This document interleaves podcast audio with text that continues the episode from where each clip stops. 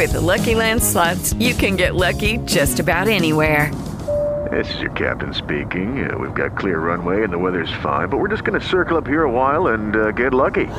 No, no, nothing like that. It's just these cash prizes add up quick. So I suggest you sit back, keep your tray table upright, and start getting lucky. Play for free at LuckyLandSlots.com. Are you feeling lucky? No purchase necessary. Void where prohibited by law. 18 plus terms and conditions apply. See website for details. Esto es Cámara Alta. Prepárate para escuchar Cámara Alta. Cámara alta, cámara alta.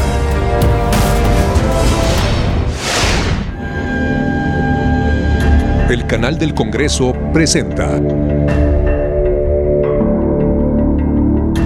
Es un honor darles la bienvenida a Cámara Alta. Soy Paulina Usigli y los invito a que se queden conmigo para que revisemos juntos la agenda del Senado de la República. Arrancamos con un tema que muchos de nosotros seguramente hemos tenido que tolerar. Me refiero al cobro de comisiones que algunos establecimientos comerciales nos cargan cuando realizamos una compra con tarjeta de crédito. ¿Les suena? Pues al respecto se presentó una reforma en el Senado para evitar que esos sobrecostos sigan recayendo en nosotros los consumidores. ¿Te han cobrado comisión por pagar con tarjeta en un establecimiento? Sí, me han cobrado la comisión. Regularmente sí, sobre todo en negocios más pequeños, a lo mejor y en lugares de cadena más grande no, pero por lo general sí pago comisión. Las tarjetas de débito y crédito son uno de los medios de pago más populares en México. Sin embargo, el cobro de comisiones adicionales a la hora de pagar en negocios se ha convertido en un problema. El consumidor final se enoja, muchos de ellos, porque dicen, ¿por qué me cobra la comisión? Y es muy común que esto surja en la- a la hora de la transacción. Y la respuesta es, es que es lo que me cobra el banco. Entonces es una molestia para el que vende y para el que compra. Y, el que la, y la molestia la genera el que cobra esta comisión tan onerosa que es el banco a la hora de disponer este dispositivo. Tener un dispositivo electrónico de cobro en un establecimiento cuesta. Implica que el comerciante debe pagar al banco hasta 5% de comisión cada vez que usa la llamada terminal. Creo que como clientes en donde te puede afectar que te cobren la comisión. Digo, yo estando del otro lado yo no cobro esa comisión, yo la absuelvo. Pero el hecho de que yo vaya a otro lado y la tenga que pagar, pues no se me hace justo y obviamente como cliente pues quisiera no pagarla. Hasta el momento no hay una regulación que prohíba cobrar una comisión adicional al cliente cuando éste opta por pagar con tarjeta, dando como única alternativa presentar una queja ante bancos y la Conducef.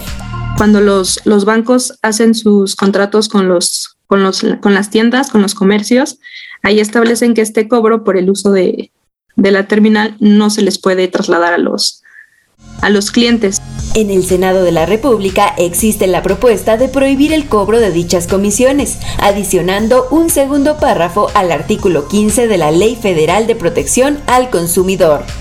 La presente iniciativa tiene como propósito de reformar la Ley Federal de Protección al Consumidor a efecto de establecer que quedará prohibido a cualquier proveedor de bienes o servicios cobrar al cliente cualquier tipo de comisión cuando el pago se realice a cargo de una cuenta de crédito o de débito. Los comerciantes piden que de raíz se regule el porcentaje de la comisión. Porque si se le va a dejar ese costo al, al comerciante, el comerciante va a terminar diciendo, pues no, no, no voy a aceptar ese cargo, a cargar con, con ese costo que me cobra el banco, entonces mejor no acepto el, el- el- el pago con tarjeta. O sea, se va a promover las ventas en efectivo. Debemos reconocer que en los últimos años el Banco de México ha adoptado diversas medidas para obtener y ordenar el pago de este tipo de comisiones, entre ellas solicitar a los bancos que revisen las tasas de descuentos y las cuotas de intercambio, en el entendido de que estas comisiones, cuando son elevadas, pueden inhibir la aceptación de dichos medios de pago. El uso de tarjetas tiene beneficios, como es la posibilidad de deducir impuestos y por ello es positivo que el tema sea abordado por nuestros legisladores.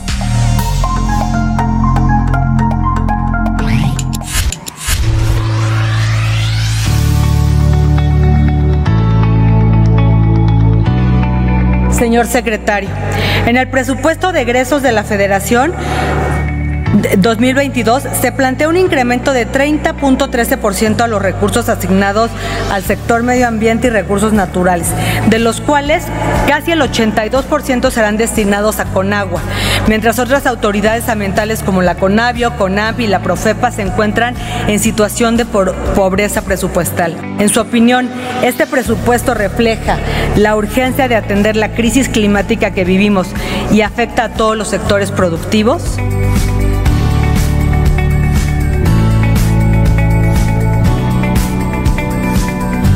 Los gastos a lo largo de todo el presupuesto que se pueden considerar hacia el cambio climático son 13 mil millones de dólares, es decir, gasto verde que se, o gastos que se pueden clasificar como gasto verde. El conjunto de programas y acciones para la adaptación y mitigación de efectos de cambio climático tiene un presupuesto para 2022 de 65.542 millones de pesos. México ha ratificado sus compromisos en materia de cambio climático y desde Hacienda hemos trabajado para que el país adopte criterios verdes en todos los proyectos eh, públicos, sociales y privados que tienen financiamiento de la banca de desarrollo.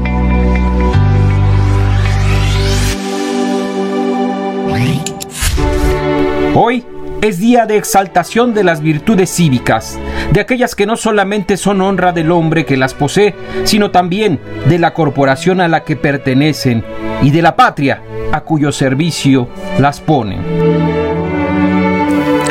Con estas palabras, el diputado José Pérez Moreno abrió la sesión del 7 de octubre de 1960, fecha en la que fue galardonado con la medalla Belisario Domínguez el licenciado Isidro Favela. Posteriormente tomó la palabra el senador Alfredo de Lara Isaacs, quien de esta forma evocó la memoria de don Belisario Domínguez no está aquí frente a nosotros, actual en verbo y en acción, podemos afirmar que nunca ha abandonado este recinto. Está aquí porque su tribuna es esta y porque sus verdades expresadas con vocación de sacrificio poseen cualidades inextinguibles, necesarias y urgentes en nuestras vidas institucionales. El siguiente en subir a la tribuna fue el senador Maximiliano Ruiz Castañeda, quien dedicó su discurso al galardonado, licenciado Isidro Favela. Para un hombre cuya virtud sobresaliente es la modestia, tales honores constituyeron la mejor recompensa por su inagotable voluntad de servir a sus semejantes, por lo que esperamos que su satisfacción sea mayor por este nuevo homenaje que tiene calidad especial, pues es el homenaje que le rinde la patria. Don Isidro Favela fue una figura eminente como gobernante, maestro, diplomático y juez, forjador de la política internacional mexicana, quien logró ocupar los puestos más altos a los que cualquier diplomático puede aspirar. Sus ideas con relación a los problemas de solidaridad entre las naciones han quedado de manifiesto en sus obras, donde plasma su posición revolucionaria y antiimperialista. Licenciado Isidro Favela, Medalla Belisario Domínguez, 1960. Después de monitorear la seguridad de las vacunas contra el COVID-19, la Administración de Alimentos y Medicamentos de Estados Unidos autorizó el uso de la vacuna de Pfizer BioNTech para prevenir el ataque del coronavirus en personas de 12 años o más. En este sentido, la Comisión de Salud de la Cámara Alta hizo un llamado al gobierno federal para que en la quinta etapa de la Política Nacional de Vacunación se considere a este grupo de adolescentes en el esquema. Les cuento. La pandemia por el COVID-19 nos tomó por sorpresa. Sin embargo, cada día hay más avances en el tema de la vacunación. A medida que los niños regresan a clases presenciales, distintos países se apresuran para expandir el alcance de sus programas de vacunación. Hoy lo que está ocurriendo es que esta vacunación en los pequeños está muy apegada a comorbilidades, a los pequeños que por estas enfermedades pudieran caer en gravedad si adquieren COVID-19. Y bueno, hoy lo que tenemos al menos en el país es esta autorización ya y ya programación.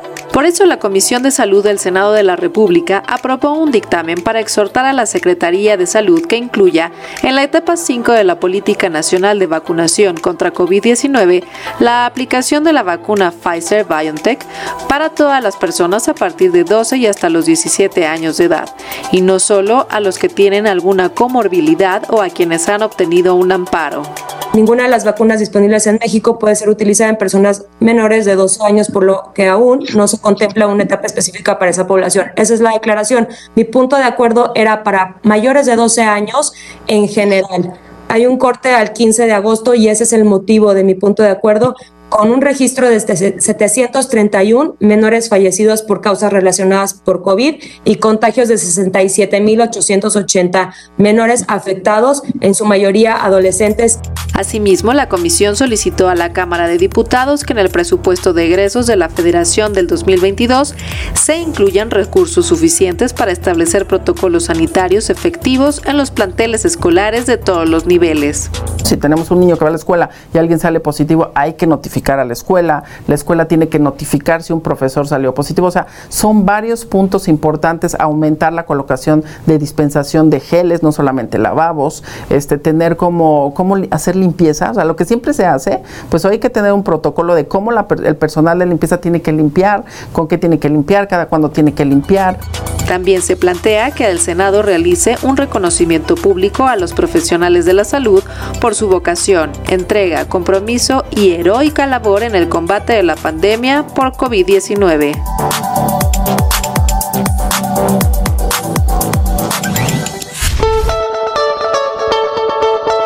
La Organización de las Naciones Unidas para la Alimentación y la Agricultura establece que los alimentos que elegimos y la forma de producirlos, prepararlos, cocinarlos y almacenarnos nos convierten en parte integral y activa del funcionamiento de un sistema agroalimentario. Un sistema agroalimentario sostenible es aquel en el que se dispone de una variedad de alimentos suficientes, nutritivos e inocuos a un precio asequible para todos y en el que nadie tiene hambre ni sufre ninguna otra forma de malnutrición.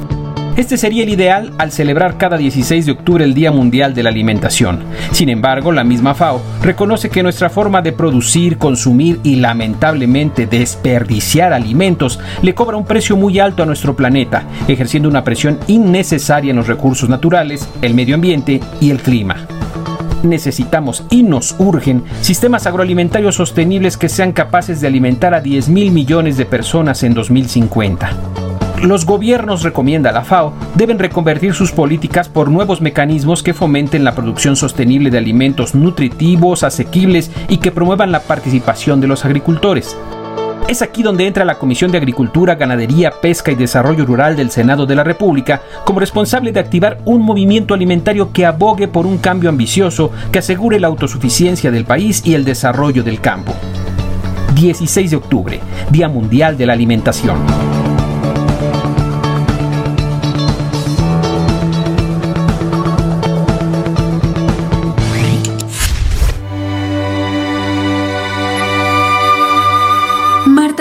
Márquez Alvarado nació el 29 de julio de 1984 en una familia de militantes panistas que le enseñó a involucrarse en la política desde la infancia, bajo la filosofía del bien común.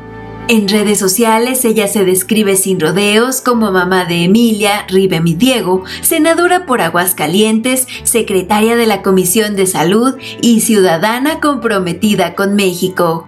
Marta Cecilia Márquez estudió contaduría en la Universidad de Aguascalientes y llegó a ser coordinadora estatal juvenil del Blanquiazul.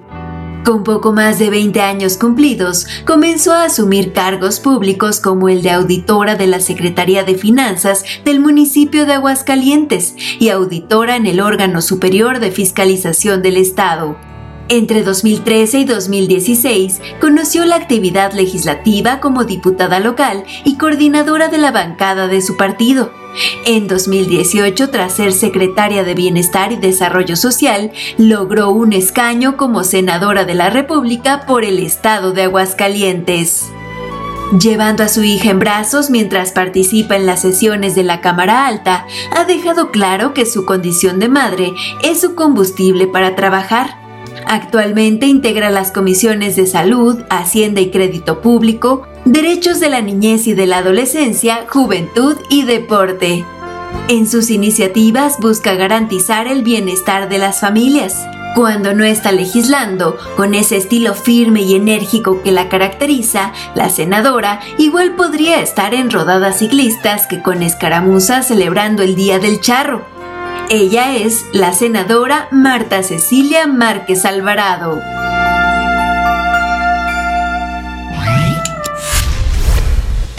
Un panel internacional de 12 juristas ha definido el delito de ecocidio como cualquier acto ilícito o arbitrario perpetrado a sabiendas de que existen grandes probabilidades de que cause daños graves que sean extensos o duraderos al medio ambiente.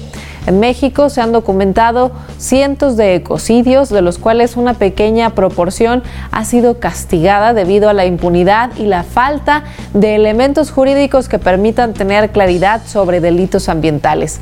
Un pendiente que se tratará de enmendar en la actual legislatura.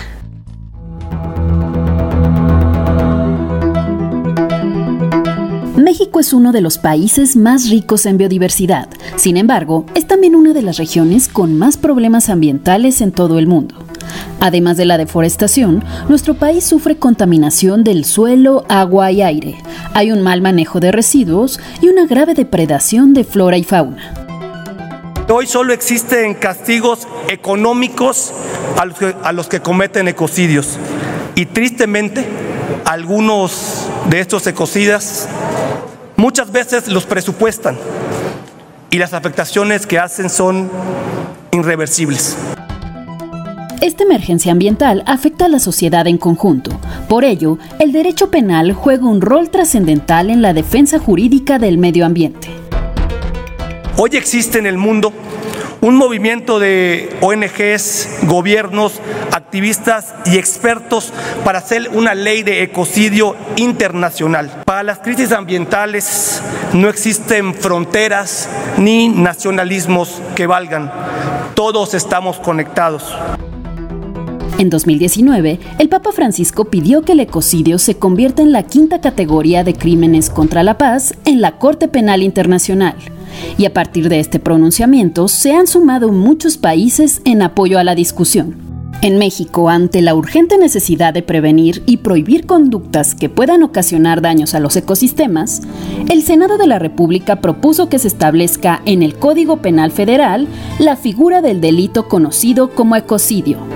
Esto con el objetivo de erradicar la destrucción del medio ambiente en territorio nacional y castigar a quien lo dañe con dolo o de manera culposa introducir el delito de ecocidio para que además de las sanciones económicas que están en la ley de cambio climático, se castigue con cárcel y así se piense dos veces antes de autorizar, ordenar la destrucción total o parcial de fauna, flora o cualquier ecosistema de nuestro país.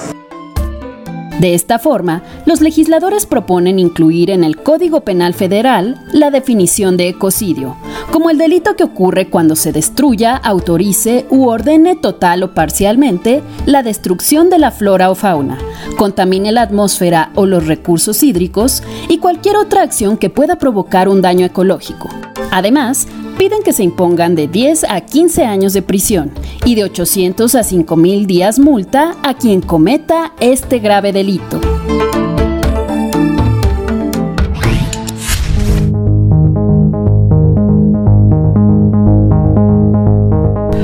Existen antecedentes aún más remotos en el constitucionalismo mexicano, fue hasta la Constitución de 1857 cuando apareció un título denominado de los derechos del hombre.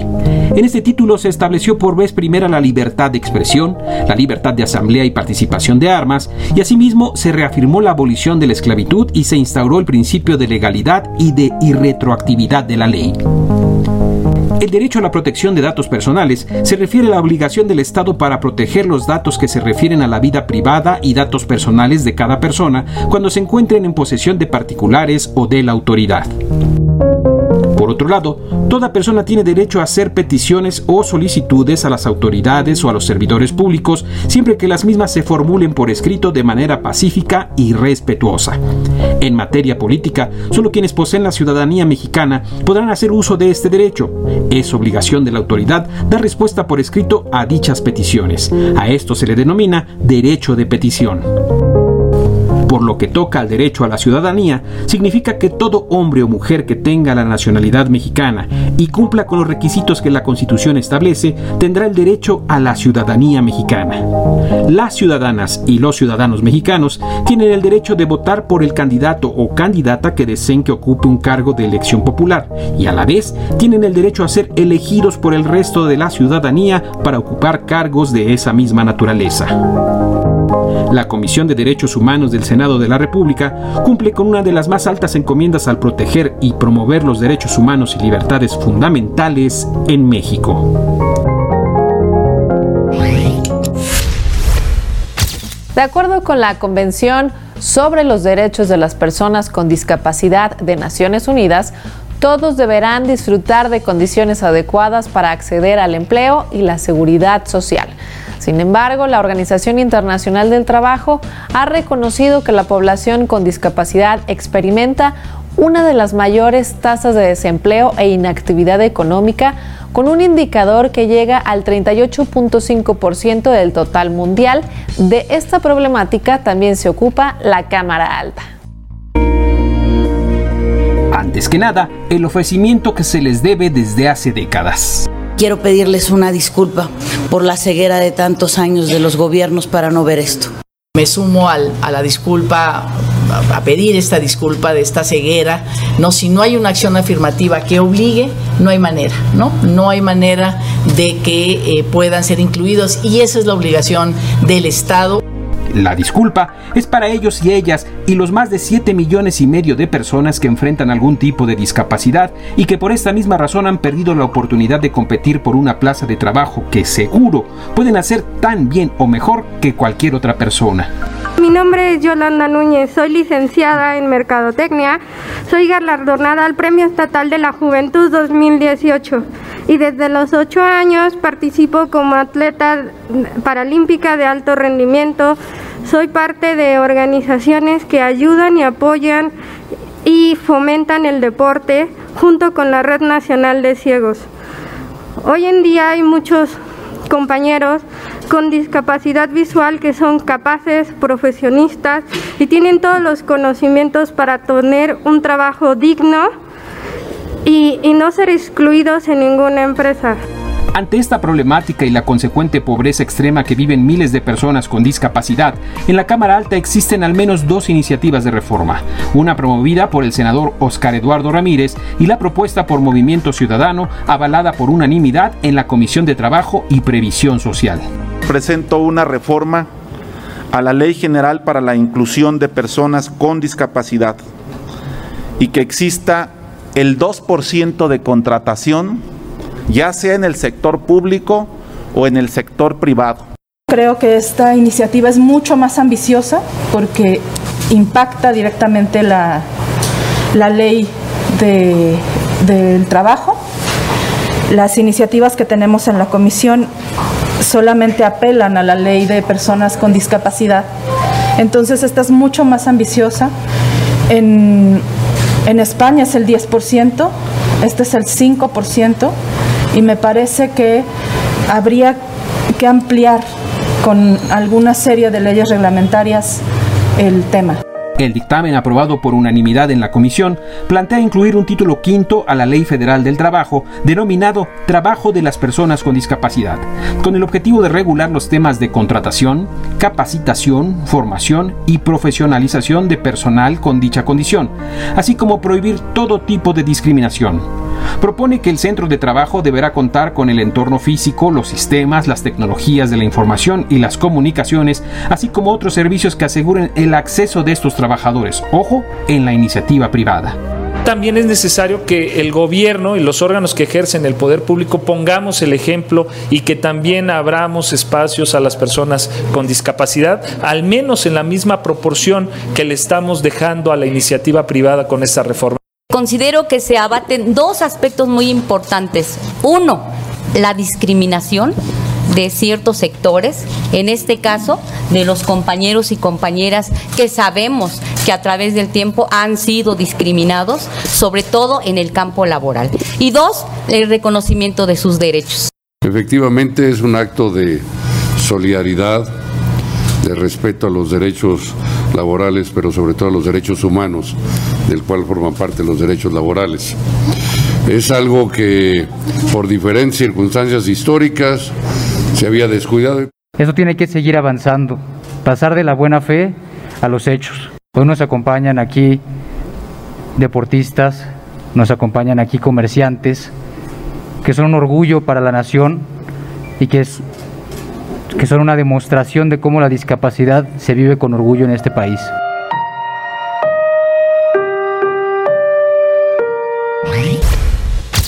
Es así como llegamos al final de esta emisión, pero los convocamos para que nos acompañen en la siguiente entrega de Cámara Alta. En pantalla aparece en este momento una serie de medios de contacto que ponemos a su disposición para que se comuniquen con nosotros y nos regalen un comentario, una sugerencia o aclaración. Por mi parte es todo, no me resta más que insistir, síganse cuidando con todas las medidas de prevención contra el COVID y pásenla excelente. Hasta la próxima. Es Cámara Alta. Cámara Alta. Suscríbete y compártelo. Suscríbete y compártelo.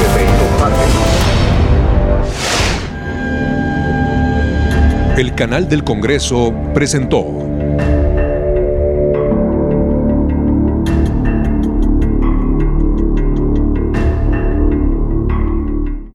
With the Lucky Land slots, you can get lucky just about anywhere. This is your captain speaking. Uh, we've got clear runway and the weather's fine, but we're just going to circle up here a while and uh, get lucky. No, no, nothing like that. It's just these cash prizes add up quick. So I suggest you sit back, keep your tray table upright, and start getting lucky. Play for free at LuckyLandSlots.com. Are you feeling lucky? No purchase necessary. Void where prohibited by law. 18 plus terms and conditions apply. See website for details.